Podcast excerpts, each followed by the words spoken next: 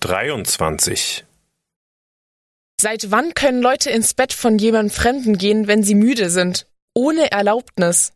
Es war ja niemand da, um zu fragen. Warum ärgert dich das so? Bist du Georgs Freundin? Ist es deshalb? Nein, ich bin nicht Georgs Freundin. Ich bin Georgs Sprachstudentin, wenn du das unbedingt wissen musst. Machst du Witze? Du bist Georgs Sprachstudentin? Du kannst mich nicht für dumm verkaufen.